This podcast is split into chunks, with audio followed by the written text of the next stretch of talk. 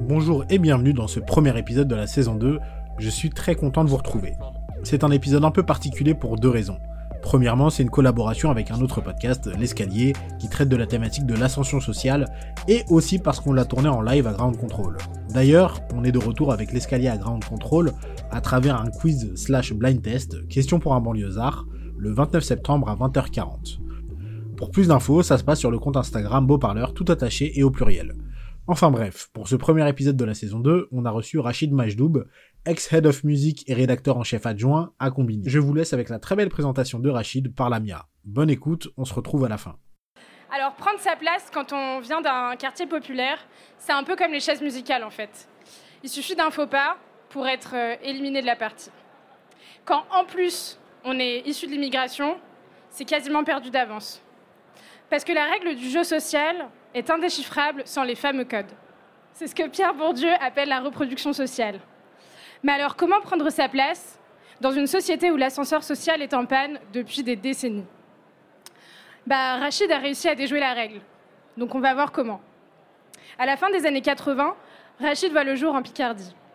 Il grandit dans le sud, où il est élevé par sa mère avec ses trois petits frères et sœurs.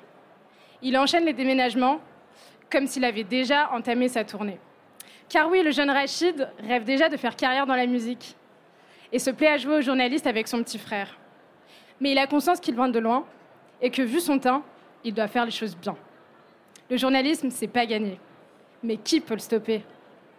Après quelques hésitations, Rachid s'inscrit en fac de lettres, puis euh, réussit à intégrer la prépa égalité des chances, qui lui ouvre les portes de l'école de journalisme de Bordeaux. Diplôme validé, c'est pas le moment de réduire la vitesse.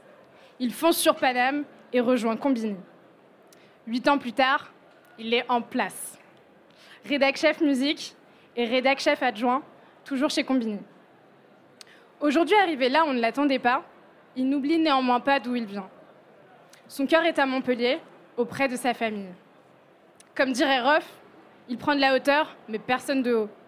Rempli d'humilité et attaché à la transmission, il est là ce soir pour nous aider à réparer l'ascenseur et le renvoyer. On va démarrer notre ascension avec une première question. Alors petit aparté, on a eu un petit souci au niveau du son, rien de dramatique. Je vous refais la question. Je demandais à Rachid de nous expliquer pourquoi il avait beaucoup bougé durant son enfance et comment il l'avait vécu à l'époque. Bah, tout d'abord, merci pour cette super intro. et merci à tous d'être venus. Euh, du coup, sur la, sur la jeunesse, du coup, tu l'as bien présenté. Euh, je suis né en Picardie. On a pas mal bougé avec, euh, avec ma mère, mon petit frère, mes deux petites sœurs. du coup, non, mes parents ont divorcé assez tôt. Moi, j'avais 6 ans, donc je manquais un peu de repères pendant, pendant mon enfance. et c'est là où je me suis construit un peu un peu un monde un peu dans, dans, ma tête, euh, avec des rêves, avec des références aussi. Je m'en suis rendu compte assez récemment. En plus, euh, je me demandais pourquoi. Euh, je m'étais donné autant de, références et des hommes en plus la plupart du temps. ça va de Tupac à, à d'autres artistes à qui je me suis rattaché, mais, mais c'est avec ça que j'ai grandi et que, et que j'ai évolué. C'était dans quelle ville, à quel moment? Alors on a pas mal, ouais, on a pas mal bougé. Là où j'ai ma principale attache, c'est à Montpellier, parce que c'est là où j'ai vécu le plus longtemps. C'est c'est ma ville de cœur. Euh, c'est là où j'ai eu le plus d'attaches. Euh, après, j'étais en Picardie jusqu'à l'âge de 6 ans. J'ai pas trop de souvenirs, à part que les gens étaient très gentils, qu'il y avait de la neige et qu'on m'appelait le Cho. Ça veut dire petit, le petit en ch'ti. ça m'avait marqué parce que je, voyais des gros visages tout près de mon visage qui m'appelaient le Cho et ça m'avait un peu traumatisé. En vrai. Euh, ensuite, on a bougé. Ben, quand mes parents se sont séparés, euh, on s'est on s'est barré avec ma mère, euh, mon petit frère, ma petite sœur, et ma mère était enceinte de la dernière. On est parti dans le sud-ouest, parce qu'il y a une assez grosse communauté marocaine là-bas dans le sud-ouest, des vrais blédards en plus. C'est là où tu, retrouves les plus, blédards, c'est dans le sud-ouest. Ça n'a rien à voir avec Montpellier, rien à voir avec Paris. Mais c'est là où on a trouvé un peu nos marques et où ma mère a un peu tout laissé. On a un peu tout laissé, euh, tout ce qu'on avait pour repartir un peu à zéro. Donc euh, c'était un peu aussi le début de la galère où ma mère a pas mal enchaîné les, petits boulots. Mais après, on a manqué de rien. Vraiment, jamais manqué de quelque chose avec euh, trois fois rien pourtant. Et, c'est là où on a pas mal bougé de, ville en ville, de quartier en quartier, dès que ça devenait un peu tendu, surtout pour nous, quand ma mère a tout donné, a tout donné pour nous, avait enchaîné un peu les petits boulots et veillé quand même à ce qu'on grandisse dans les meilleures conditions possibles.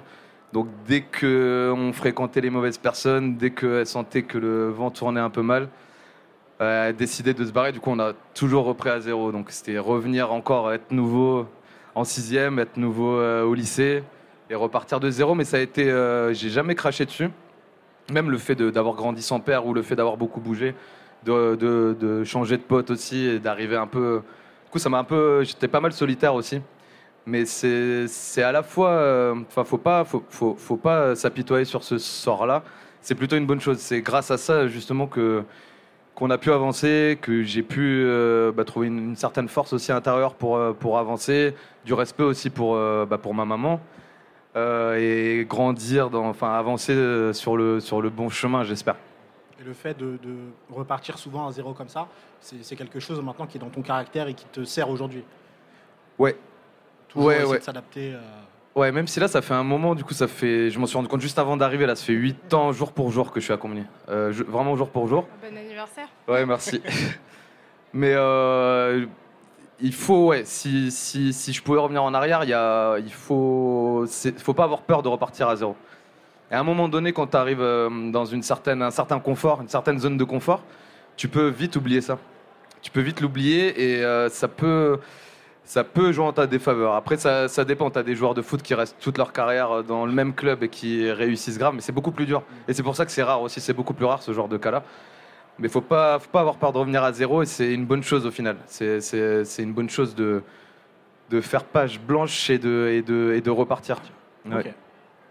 Alors justement, on va, on va reparler de ta maman, parce que si toi, tu es un héros, euh, un transclasse, tu vois, pour moi, c'est un peu les héros, bah, ta mère, elle, c'est un, une super héroïne. Euh, elle a quitté le Maroc à un avenir euh, plutôt prometteur pour venir s'installer en France et où elle a dû affronter pas mal de galères. Euh, est-ce que tu peux nous parler de son parcours et ensuite du rôle qu'elle a eu pour toi? Yes. Du coup, c'est enregistré, hein. faut pas que je dise de conneries si elle écoute. Elle est au taquet. Hein. Si on partage le truc, elle dirait écouter direct. Donc, c'est bien enregistré. Là, c'est l'interro. Hein. c'est enregistré. c'est enregistré. ok. Euh, bah, ma mère, ouais, elle a grandi au Maroc, elle a fait des études de médecine, euh, dans une famille très modeste, mais, euh, mais elle s'était bien débrouillée jusqu'à arriver en France à la fin des années 80, justement pour... Bah, elle s'était mariée avec mon père, ils s'étaient rencontrés au Maroc et ils sont arrivés en France. Et à l'époque, quand tu arrivé, ou peut-être même aujourd'hui, tes diplômes sont complètement annulés. du coup, tu repars de zéro. Mais elle me racontait qu'à l'époque aussi, c'était plus simple. c'était beaucoup plus simple en France de s'installer. Déjà, le visa, maintenant, c'est hyper dur de l'avoir. Il faut déjà avoir euh, un certain capital aussi. Et venir euh, d'une famille assez riche, à l'époque, euh, c'était beaucoup plus simple. Et du coup, elle s'était retrouvée en France et il suffisait qu'elle écrive à. Elle me raconte tout le temps cette histoire. C'est les darons qui répètent toujours les mêmes histoires. Tu dis, mais tu vas déjà raconter ça chaque fois. Et vas-y, pour une sixième. Mais elle avait écrit à Michel Rocard, elle lui avait dit, il me faut un logement décent, il faut un travail. Elle l'avait obtenu. C'était dans les années, fin des années, 80, années 90. Et euh, c'est là où elle m'a vu. Euh, donc voilà, après on, était dans un quartier euh, modeste, mais ça se passait bien jusqu'à ce qu'elle divorce de, j'allais dire de mon mec, de mon père. un peu chelou. histoire bizarre. Attention, c'est enregistré. Hein. T'inquiète. On, va rentrer dans le, on va rentrer dans le vif du sujet. Non, mais du coup, jusqu'à ce qu'elle divorce et, et après, bah, t'enchaînes T'enchaînes les petits boulots, les problèmes de santé aussi, du coup, jusqu'à plus pouvoir travailler. Mais, euh, mais voilà, après une certaine époque, c'est pas, pas pour, euh, pour, pour cracher sur le, sur le système aujourd'hui et sur ce qui se passe aujourd'hui depuis le début des années 2000. Mais à une certaine époque, c'était plus facile. C'était plus simple de. Bah, c'était de la débrouille, mais c'était euh, comment dire, l'État était plus à l'écoute aussi des, euh, gens populaires, du peuple. Euh, il y avait plus d'aide, c'était plus simple qu'aujourd'hui. Et en parallèle, bon voilà, du coup on, a, avait beaucoup déménagé et là j'essaie de lui rendre bah, la, monnaie de sa pièce et tout c'est pratiquement presque enchaîné, même si c'est pas encore gagné. Et tu dirais qu'elle a joué quel rôle pour toi dans ton parcours? Euh, moi, elle m'a laissé assez tranquille, c'était une chance en fait. De pas, euh, pas parce que j'avais dans le quartier où j'ai grandi, euh, c'était dans le sud-ouest, euh, j'avais des potes qui avaient des, parents pas faciles, que ce soit bah, physiquement parlant ou euh, même mentalement parlant, et qui les poussaient pas vraiment dans, dans le bon sens. Moi, m'a appris un truc en tout cas sur l'éducation et j'ai dû, mes enfants comme ça, si j'en ai un jour, bientôt, Inch'Allah. Mais euh, elle m'a appris quelque chose, c'est vraiment de. elle est- Enfin. De, elle est restée en retrait en fait. Laissé, elle m'a laissé me construire mes propres rêves. Elle m'a jamais dit faut faire ci, faut faire ça. Quand je lui ai dit que je voulais, euh, quand je faisais de la musique, parce que je faisais de la musique, elle me laissait tranquille. Quand je voulais être journaliste, bah, elle savait pas trop. Enfin, si, elle savait que c'était des longues études, mais elle m'a jamais dit de travailler vite pour ramener de l'argent à la maison. Elle m'a toujours poussé. Alors que c'était pas, au début, c'était pas évident. C'était, tout tient qu'à une bourse de 300 balles et à des prêts euh, étudiants. Euh, mais je voyais, il y a, cette attente-là quand même de, bah, réussir et de bah, mettre la daronne à l'abri, comme on dit. Mais elle m'a jamais euh, empêché quoi que ce soit. Et même dans l'éducation, tu vois, de, comment dire, d'engueuler un enfant. J'en ai fait des conneries, mais je m'en suis rendu compte par moi-même en fait qu'il fallait arrêter d'en faire. vu l'état dans lequel ça, la mettait, mais c'est pas. J'étais assez tranquille. C'est, elle m'a permis de, de moi-même savoir ce que je voulais faire, et même si ça arrivait peut-être un peu tardivement, mais, euh, mais elle a toujours euh, soutenu ou euh, en tout cas accepté ce que, ce que je voulais faire. Et même dans les conneries, même quand je faisais des conneries, qu'elle était convoquée au collège, elle me défendait alors qu'elle n'avait pas à me défendre du tout. Mais je sortais du bureau de la, de la proviseure, déjà ça puait le parfum. Elle s'était fait pote avec la proviseure, c'était sa meilleure pote. Elle avait réussi à retourner le sujet comme un avocat et à me défendre sur un truc où j'aurais. Même moi, je savais que j'étais complètement coupable. Tu vois. Donc euh, voilà, c'est une maman poule. Mais oui, elle a beaucoup compté et, euh, et voilà. Et euh, tu parlais justement de ta scolarité là. Euh, comme tu le disais, tu partais d'assez loin et tu as fini quand même à l'école de journalisme de Bordeaux, qui est une des meilleures en France. Euh, Qu'est-ce qui t'a poussé à aller là-bas? Comment comment t'as procédé pour aller là-bas? Quel chemin t'as pris et comment ça s'est passé une fois là-bas justement? Bah, au fond de moi, j'ai toujours voulu être journaliste. Même si je m'en suis rendu compte euh, à, la fin du lycée. Et à la fin du lycée, il fallait mettre des vœux sur ce qu'on voulait faire. Et j'étais en bac économique et social. J'avais déjà mis que je voulais faire l'école de Bordeaux et que je voulais être journaliste. C'était soit journaliste sportif, soit dans la musique. Et euh, ma prof d'éco, c'était ma prof principale, euh, m'avait dit non, c'est trop compliqué, c'est trop cher, c'est trop loin. Alors que pas du tout, en fait, c'est pratiquement gratuit. Enfin, je vais vous expliquer un peu le, le- le cur- le cursus, mais au final, euh, en France, on a quand même de la chance où tu peux, faire des études. C'est pas comme aux États-Unis où il faut payer 50 000 balles ou sinon avoir une bourse et être fort en sport. Euh, là, tu peux, avec vraiment pas grand-chose, euh, faire des études. Donc, euh, de là, j'avais été mal dirigé, donc j'avais laissé de côté mes rêves de, journalisme, où on m'avait poussé à faire euh, des études de gestion d'entreprise en ressources humaines, comptabilité, c'était horrible. Donc moi, j'ai su ce que je voulais pas faire et ça m'a quand même appris certaines choses. Et jusqu'à revenir euh, de moi-même euh, à la fac, quitte à perdre euh, un an. Et euh, ensuite, pour passer les concours, en gros, faut avoir une licence. Mais pareil, les concours, pour moi, je pensais que c'était juste pour les, ceux qui ont fait Sciences Po et ceux qui ont de l'argent. Parce que tu as des écoles, les trois plus grandes écoles en France de journalisme sont payantes. Le SJ Lille qui coûte 6000 balles, le CFJ Paris aussi pareil. Et tu as Bordeaux qui fait partie des 12 grandes écoles et qui est troisième, quatrième. Avec le QEG aussi à Strasbourg. Pareil, troisième, quatrième, ça se tape. C'est la concurrence entre les deux. Et c'est des écoles publiques. Et pour faire euh, ces écoles-là, il faut euh, avoir au minimum une licence et idéalement faire une prépa. Et les prépas sont payantes aussi, elles sont hyper chères. Et pareil, pour passer les concours, il faut payer l'hôtel, il faut payer euh, les frais de concours. Donc pareil, ça c'est un truc que je pouvais pas faire. Mais tu as des systèmes et Samba derrière qui nous a introduit. On faisait partie aussi, et c'est un, un des pontes de, cette prépa, c'est la prépa égalité des chances. Et tout seul, j'aurais pas su que ça existait. Ça tient vraiment aussi, c'est important aussi, les, rencontres. Moi, ça tenait vraiment à un seul prof que j'ai rencontré à la fac, qui était passionné de journalisme, mais il s'était battu à la fac pour nous donner un cours de journalisme dans le cursus. Et il a vu que je kiffais ça. Il m'a fait comprendre que c'était possible. Il m'a dit fais, ce truc-là. Et du coup, j'y allais. Et j'ai préparé les concours que j'ai réussi. Et du coup, tu réussis certaines écoles euh, et tu vas à celle où, à celle où tu es pris. Et c'était Bordeaux, du coup, euh, où j'ai fini mes études. euh, et tout ça avec, euh, en payant les pratiquement 100 euros de frais de scolarité et avec une bourse. Donc, euh, j'ai jamais mis plus de 100 euros par an dans, dans mes études.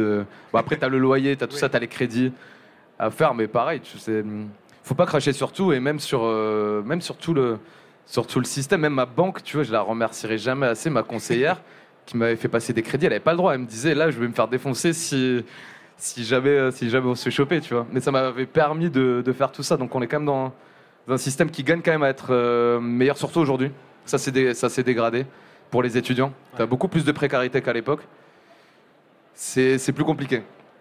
Mais, euh, mais, mais voilà, après, il y a moyen de se débrouiller quand même pour, euh, pour faire ça. Même si Ouais. les places sont chères, quand même, Ouais. toujours chères et rares. Et, et c'est pas pareil dans le sud.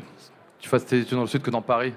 Où ça, j'osais même pas imaginer j'ai- mettre un pied à Paris à cette époque-là euh, pour faire mes études ici ou pour habiter ici. Quoi. Ouais, Les places sont chères, surtout en journalisme. euh, Ouais, là, là, ça aurait été tendu. Là, j'aurais pas, peut-être, j'aurais pas fait, parce que c'est beaucoup plus compliqué. Je vois certains étudiants là dans quelle situation ils sont. Certaines personnes, certaines personnes que je prends en stage, euh, c'est galère. Que ce soit niveau logement, niveau études, euh, pff, t'as des écoles payantes, d'autres où faut quand même la vie parisienne, elle est hyper chère. J'ai quand même eu la, enfin, la chance. J'étais dans le sud et ça, ça a vraiment rien à voir par rapport à Paris, quoi. Euh, Tu nous parlais justement de la rencontre que tu as fait, le prof à Bordeaux, euh, qui t'a qui t'a aiguillé, qui t'a trouvé, enfin, qui t'a dit comment tu pouvais arriver justement dans cette école qui était publique et gratuite. Est-ce que toi, tu as eu euh, justement d'autres rencontres comme ça dans ton parcours qui t'ont qui t'ont aidé à arriver à, à prendre ta place finalement euh, aujourd'hui? Euh, Ça peut être des rencontres, il y a aussi peut-être euh, Des événements ah. Le rapport à l'écriture, euh, des choses qui t'ont inspiré dans, dans ton parcours et qui t'ont Mm. permis d'aller au Mm. bout de ton rêve finalement. ouais. autres Bah, que Tupac. Il y, a- il y a quelques. ouais, c'est ça. Après, c'est des rencontres spirituelles, on va dire. Il y a une part de. c'est Ouais, euh, enfin, des rencontres, euh, il y en a eu. Après, il y a... j'étais beaucoup seul aussi, quand même. Mais il suffit d'une ou deux rencontres. Mais tu vois, ce prof-là, par exemple, il m'avait prêté, il m'avait prêté 5000 balles. Il me les a jamais. Il m'a dit, tu me les. Enfin, là, je les remboursé, mais il m'a dit, tu, tu me les rendras quand tu pourras. Il m'avait prêté 5000 balles pour m'installer à Paris. Spontanément. euh, J'étais en galère, j'étais en galère de ouf. Ma mère se faisait virer, moi j'arrivais à Paris pour travailler à Combini. C'était la pire période, il me les avait prêtés, il m'a dit tu... c'est des gens qui, mais c'est c'est hyper rare, mais parfois tu tombes sur des personnes qui croient en toi, qui, qui font ça par euh, bah, de, de bon cœur, par, par, euh, par conviction. Par conviction. Après, ça reste rare quand même, mais, mais c'est faut, ouais, faut aller vers ces, vers ces personnes-là aussi. J'étais une personne quand même euh, bah, à la fois introvertie, mais, euh, mais euh, je restais ouvert quand même sur. euh, bah, là, c'était juste à la base, c'était deux gars, un gars qui intervenait, mon prof, ils organisaient des trucs de journalisme. J'étais allé, on avait discuté. Et au final, ça a fini par. Sans eux, j'aurais pas peut-être pas fait ça. Ou fait ça différemment. Euh, après, c'est le hasard aussi qui fait les choses. hein. C'est c'est le hasard. Pareil, t'arrives ici, t'arrives à Paris au début, j'étais bah, tout seul. Pendant un an, c'était- dur. Mais pareil, tu rencontres, euh, tu rencontres d'autres personnes. euh, Il y, a des- il y a des gens bien dans ce monde en vrai. Même si le milieu est galère, le milieu est compliqué, mais il y a, il y a- il y a des- il y a des- il y a des gens bien. faut les En vrai, faut, faut, ouais, il faut y croire aussi. Faut croire en, ouais, faut croire en l'être humain et même l'énergie et les connexions qu'il peut y avoir entre les gens. Parce que mine de rien, c'est ce qui nous fait avancer, c'est ce qui fait que qu'on est là aujourd'hui. C'est, et on a un peu tendance à l'oublier parce qu'on est, on évolue dans une société de plus en plus individualiste, je trouve. Où oui, on le dit, on le répète, on se fait tout seul. C'est euh, et on se fait tout seul parfois, mais euh, mais t'as aussi euh, aussi des, des, des connexions qui peuvent être euh, qui peuvent être importantes. Jusqu'à aujourd'hui, hein, on s'est rencontrés, c'est cool. Et on se rencontrera avec d'autres personnes aussi, et, et c'est cool et ça fait avancer aussi. On refera des projets ensemble peut-être, et pour d'autres personnes aussi. C'est voilà. Alors, euh, ce qui nous intéresse aussi, c'est. Non. ce qui nous intéresse, c'est de savoir euh, le regard que toi-même tu portes sur euh, ta propre ascension. Comme dira un célèbre penseur du 21e siècle, c'est pas le quartier qui me quitte, c'est moi je quitte le quartier. Donc, à quel moment précis tu as senti que tu basculais dans une autre classe sociale? Après, j'essaie toujours de rester modeste le plus possible. C'est ce qui m'a le plus aidé en vrai dans, bah, dans ma carrière. Ça fait 8 ans. Mais euh, et c'est ce qui c'est ce qui a fait marcher les choses, je trouve. Bah à la fois de, de jamais, enfin tu la perds la confiance en toi, mais euh, c'est- dur, c'est les montagnes russes. Mais de garder confiance en, euh, d'avoir confiance en soi, mais pas dans pas dans l'excès et garder une modestie. ça, ça a toujours été le credo et ça a toujours bien marché jusqu'à maintenant. Et tu te sens mieux aussi dans, un milieu qui est un peu un peu compliqué. J'ai oublié ta question, pardon. C'est, euh, en fait, est-ce qu'il y a eu un moment où tu t'es dit ah oui là ma vie vraiment elle est en train de changer parce que tu vois tu as changé de classe sociale en vrai en étant maintenant journaliste, en ayant un. Bah ouais, j'ai des chaussures roses, euh, un, bah t-shirt dans le pantalon, et mes potes à Montpellier ils me disent fais gaffe, tu deviens bobo. et je m'en rends pas compte, mais parfois j'ai des expressions, et j'ai perdu mon accent euh, complètement, d'ailleurs. Ça, c'était à l'école quand on nous l'avait fait perdre, parce que quand, ouais, quand tu fais de la télé ou de la radio, en école de journalisme, on te dit de. Mais oui, tu peux perdre certaines choses, certaines. Euh, mais faut, faut, ouais, à un moment, fallait lutter, fallait, fallait se le dire et se le répéter. De de pas de ouais de pas oublier d'où tu viens et comme on dit si tu veux si tu veux savoir où tu vas n'oublie pas n'oublie jamais d'où tu viens et il y a une période il y a une période un peu de de perdition on va dire parce que tu arrives dans un univers dans un milieu tu rencontres des gens euh, tu passes du travail aux soirées tu as des, étoiles plein les yeux des, des, et tu sais plus à un moment donné à qui tu as affaire aussi parce que c'est un milieu particulier quand même tu as des personnes bien mais des faut se construire une carapace aussi solide. Et au début, j'avais pas ça. Au début, j'avais pas ça, et tu finis par euh, un peu oublier, ouais, un peu oublier tes, enfin oublier, un peu mettre de côté tes valeurs, tes, euh, tes racines. Après, j'essaye euh, au maximum dès que je peux rentrer dans le sud, je rentre. ça fait grave du bien bah, en famille et, voilà. Après, tu te, fais, tu te fais des potes ici qui te permettent de garder les pieds sur terre t'as tes potes aussi euh, ailleurs. Mais euh, ouais, il y a une période, à un moment donné, il y a 3-4 ans, où je m'étais un peu perdu. Où je savais plus euh, à qui faire confiance, à me faire confiance à moi-même aussi. Où, après, mais en toute modestie, parce que je suis pas non plus Thierry Ardisson ou je sais pas, je sais pas qui. pas encore. Mais, pas encore. Hein. Mais non, après, tu as une sphère, ouais, faut, faut faire gaffe. Faut faire gaffe c'est euh, comment dire, t'as as, les deux côtés parce que pour aussi réussir dans ce milieu, je trouve, faut être un caméléon aussi. Faut s'adapter. Faut s'adapter. Tu peux pas arriver au début. Enfin, j'ai toujours fait ça, mais heureusement j'ai pu le faire. Mais au début, j'arrivais euh, à des soirées où il fallait bien s'habiller. J'arrivais en survêt. Mais moi, je voulais pas lâcher mon survêt. Je voulais pas du tout lâcher vos survêt. Et... Mais au bout d'un moment, on te regarde une fois, deux fois, trois fois. Mais ça, il faut s'accrocher. Jamais, je l'ai jamais perdu par contre. Je me suis toujours. Euh, j'ai toujours voulu rester moi-même, écouter ce que j'écoute, parler comme je parle. Et euh, mais il faut s'adapter, mine de rien, parce que sinon, bah, attires les regards, tu es moins respecté, tu es moins intégré dans le milieu.